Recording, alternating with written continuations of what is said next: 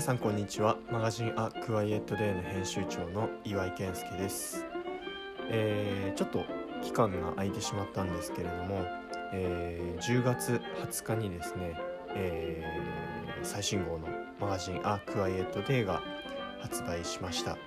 え本当に多くの、えー皆さんに、えーご注文いただいてその発送だったりとかあと別の仕事とかがちょうど全て重なっていてですねあのークワイエットレディオ更新がなかなか追いつかずっていうところでしたが、えーようやく落ち着いてきたので更新していきたいと思います、えー今回はですね、えーインタビューっていうところについて、えまた最新号の、えお話を、え相方の坂上くんと話をしています。ぜひ聞いてみてください。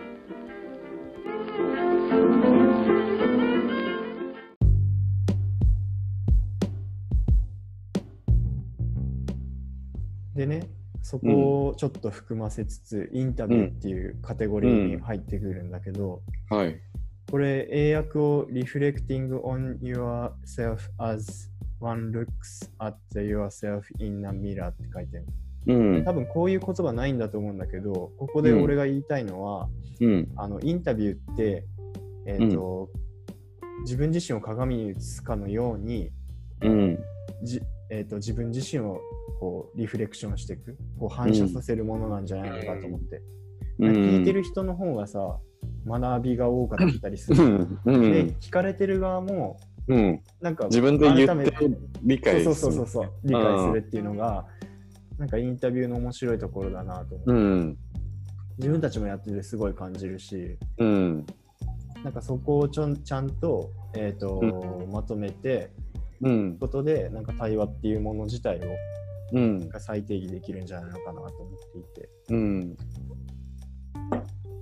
でこのリゲッタ・クリントっていううん。カメラマンですか。そうでこれはもうあのーうん今回あのー年の初めこの前の GO が出た後にうん。そういう対話の GO を作ろうっていううん。発想がありつつうん。考えてたんだけど結果なんかコロナになっちゃったし、うんその足りない部分の追加取材っていうのができない状態になっちゃったんだよね。うん。うわどうしようって思いつつうん。であのー彼女と出会ったのはうん。ボンホルム島で、はいあの陶芸やってる大奥。が、えっと、取材を受けたマガジンを作ってるんだよねこの人は。あ、この人が作ってるんだ。この人が作ってるの。あのえー、多くの？大奥の、えっとへえ。このマガジンで大奥がうん。あの、うんインタビュー受けてたりとかしててうん。でボンホルムに行った時にうん。大奥のサラからこれ私載ってるからあげるよって言われてうん。もらった本がたまたまそれで、うん。であ結構いい本だなと思っててうん。でコロナのあの状況になってからうん。やっぱりなんかデンマークとか行けないし、うん。まあ、ちょ若干恋しいなと思い思いつつ、うんなんか本買おうと思ってうん。で彼女の本をオンラインで注文してうん。でそこからやり取りをしつつうん。なんかたまにズームでつないだりとかしてうん。で今後この本をあの、うん。クワイエットであの、うん販売していく予定なんだけうど、ん。うなんん。かそういう話をしつつどうやったらこの私が伝えたいことって伝わるかなみたいな時にあじゃあ、うん。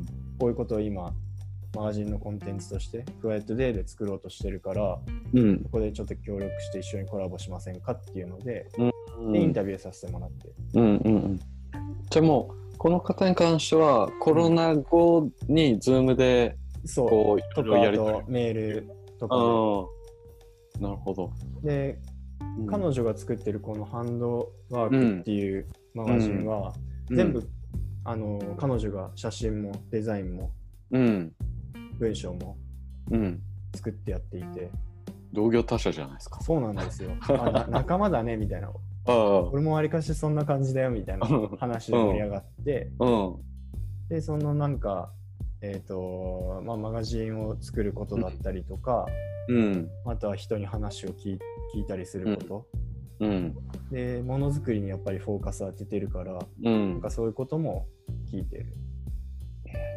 でこれからどうしてクラフトが大事なのかっていう、うんクラフトが大事と思ってて、うん彼女がうん。どうしてそう思うのかみたいなところをうん。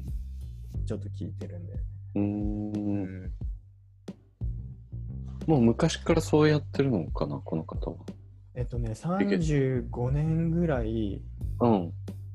30年か35年ずっうんとファッションとかそういうああ。業界にいたっぽいね。のカメラマンとかっていうわけでもないのか。その業界にいたの？ナーかな？デザイへえナーとしてたよね。にしても57歳には見えない。うん、ね。ああ。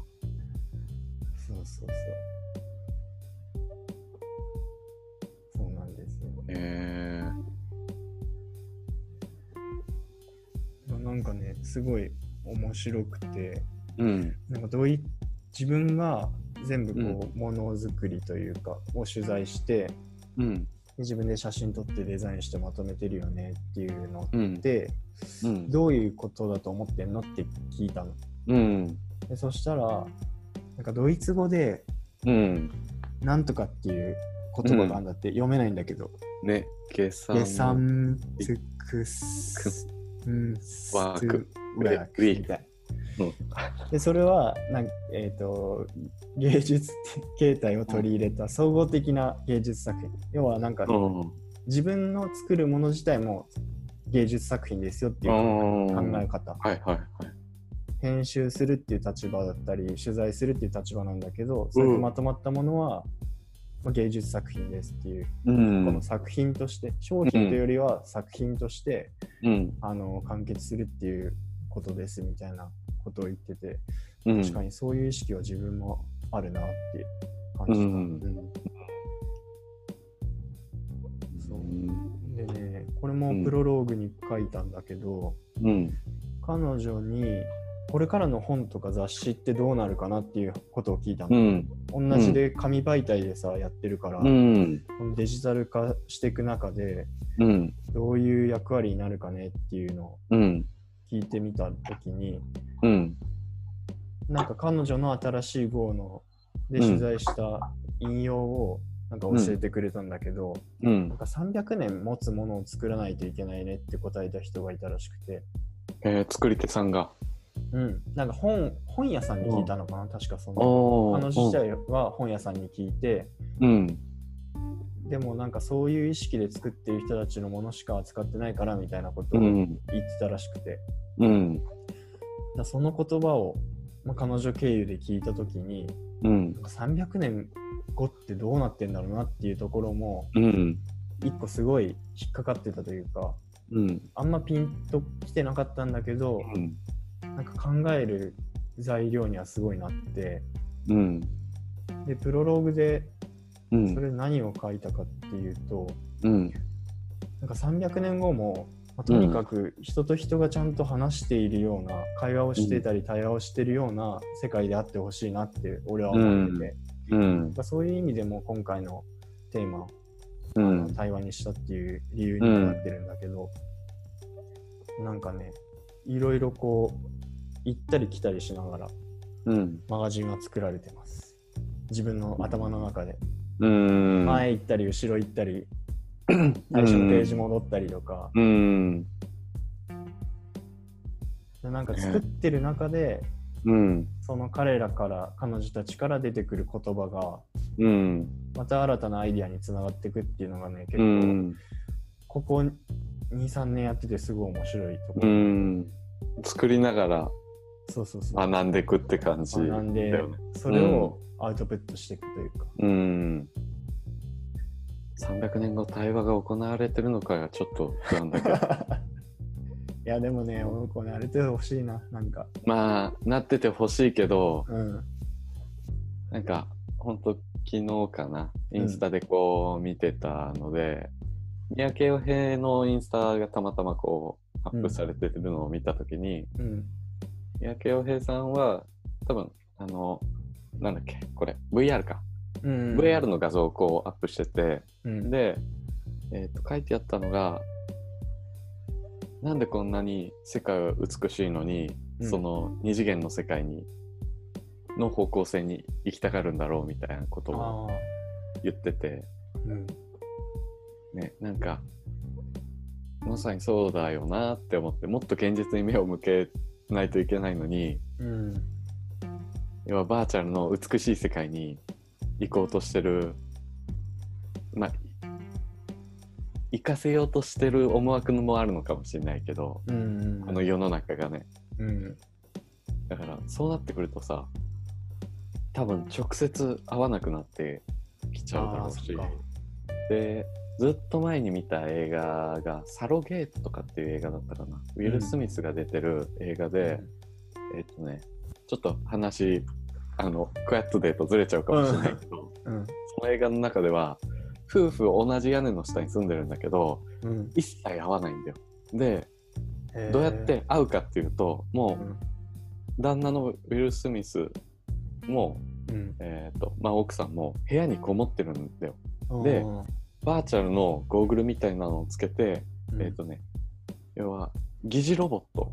疑似っていうか自分と全く同じロボットがいるんだけど、うん。それに意識を移させてだかあら自分の体はずっとベッドに横たわってる。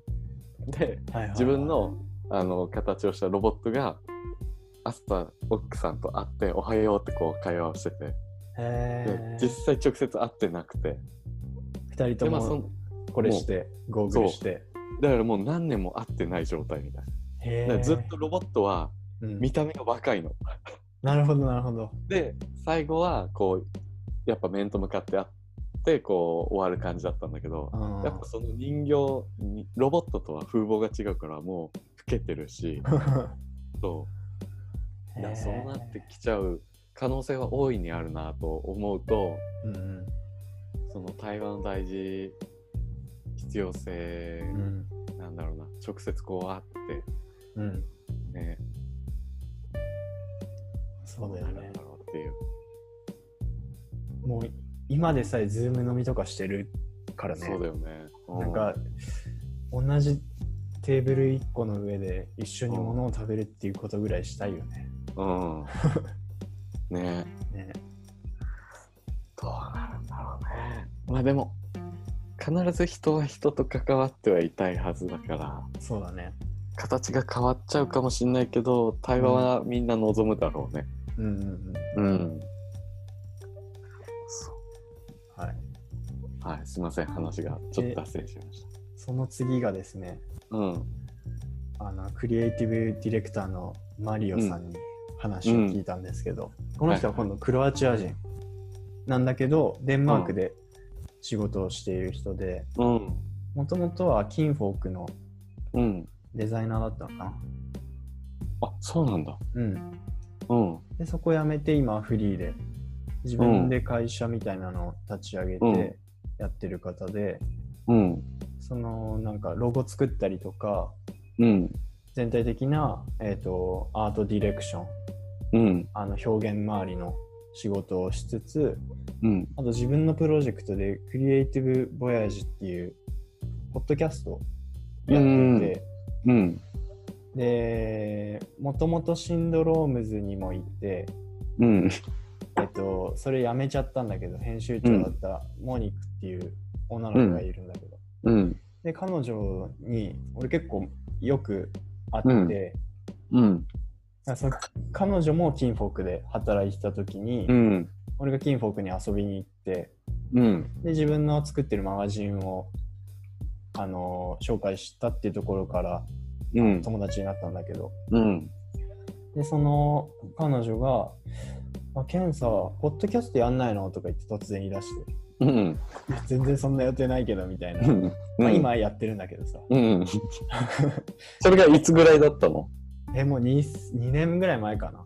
ああ、うん。うん。あの、プロログコーヒーで一緒にうん。コーヒー飲んでて、うん。で、次のマガジンの話とかをうん。あのしてたりとか、うん彼女も。その時シンドロームズにいたから、うん。何色だよみたいな話をうん。してて、で、なんか会話の途中で、ポッドキャストやんないのって言われて、うん。うん。面白い人いるんだけど紹介していいって言われて、うん。なんだろうと思っていいよってう言っん。た相手がマリオだった。うん。ね、マリオはね、あのそのポッドキャストで何やってるかっていうといろんうなんクリエイティブ周りの人、デザイナーだったりとか、ってうん。いう人にあのインタビューしてうん。それをポッドキャストっていう形で配信してうん。るうんだけど、ん。うん。なんか自分がそのちょっと何かこうチャレンジしたい時に何かアイディアをこう出し出したいみたいなヒントを得たいみたいな時によくポッドキャストを聞いてたんだって。うん。でなんかそういう人たちって自分以外にもいるはずだなっていううん説があって、うん。で、えっと、その自分が作るポッドキャストではそういう人々のクリエイティビティをちょっとでも上げたいっていう思いがあって、うん。うん。なんか困難にあった時にどういうふうにこうそれを乗り越えていったのかとかどういうアイデアで乗り越えていったのかみたいな話を聞いているポッドキャストで、うん。すごいね英語の勉強にはなるあの聞いてて、うん、実際会うとうん。いやクロアチア人だからなのかマリオだからなのかわかんないけど、うんめちゃくちゃ早いんだよね喋り方が。なるほど。うん。でちょっとなんなんかねニュアンスというかこうん。う、なんだろうなちょっと鉛があるのかわかんないんだけど、うん。うん。すごい慣れるまで大変だったんだけどポッドキャストはすごい聞きやすい。うん。うんでも面白そうだね。うんで彼にね一番聞いて印象な的なのは、うん。なんかねあのー自分もインタビューをよくしてて偶,、偶発性みたいなのに出会うっていう話をしたの。うん。なんか偶然的なつながりだったりとか、うんうんなんか。そういう状態ってマリはどう思うっていう話を聞いた時に、うん。なんか偶発性はなんか幸せな事故だからうん。コントロールはできないんだけどうん。なんかその自分がオープンであったりとか好奇心を持ってたりとか、あのー持っていて相手に接するっていうことで、そういうなんかふとしたつながりだったりとか偶然性みたいなのは生まれやすい状況になることはなんか実感してるみたいなことをう言ってて、ん。あなんかそういうで彼自身と話しているとやっぱりうん。何に対してもオープンというかうん。なんかね拒否することが多分この人ないんだろうなって思うぐらいオープンなんで、うん。ええ。でなんかうん程よい提案をしてくれるというか、うん。うん。なんかこう彼は多分こういうふうにみ道道筋を立てて物事を進めていきたいっていう思いはあるんだろうけどうん。なんかねそれを選択肢として多分彼が A を進めたいんだけど、ちゃんと B とか C とかもこう見せてくれる感じがうすごいん。心地いい、話してて？うん話してってだったりとかうん。あとなんかこの落ち合う場所一つでもうーん。なんかいろいろ選択肢をくれてなるなるほどね。でもうここ集合でとかじゃなくて、落ち合うんだったら、うん。まあ、彼はさコペンハーゲンに住んでるからいろいろ街を知ってるわけじゃん。うん。俺も何回も行ってるから、うん。まあ、他の普通の旅行者よりは知ってるんだろうけど、うん。どうせだったらいろいろ案内したいからみたいなうん。なんかどこにするみたいなところとか、なんなんていうのかな？おもてなしって言えばいいのかな？うん。わかりやすく言うと、うん。気遣いとかうん。なんかねそれをすごい感じたねうん。そうであとはね真実はどこにあるかとかねうん。すげえ難しい質問ってって言われたんだけどでしょうね。しっかり答えてくれて 真実はどこにあるか。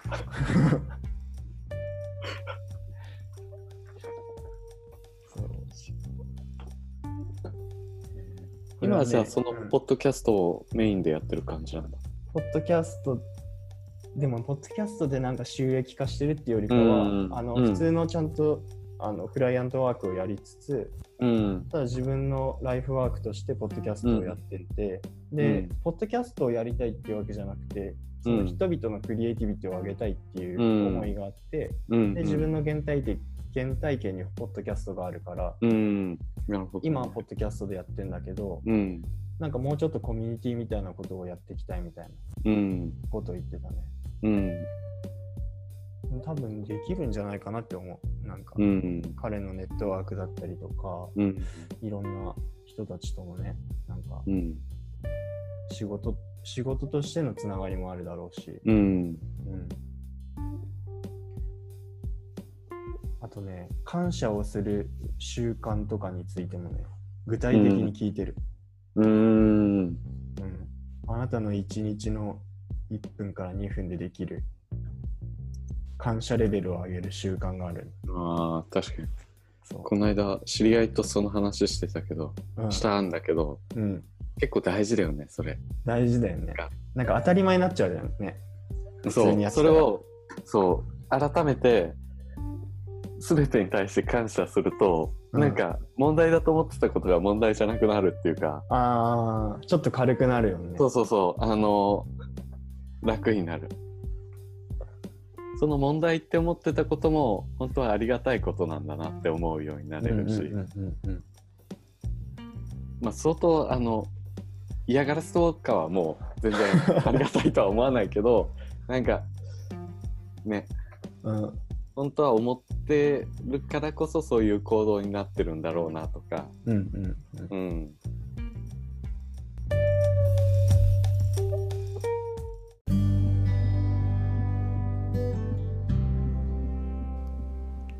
いかがでしたでしょうか？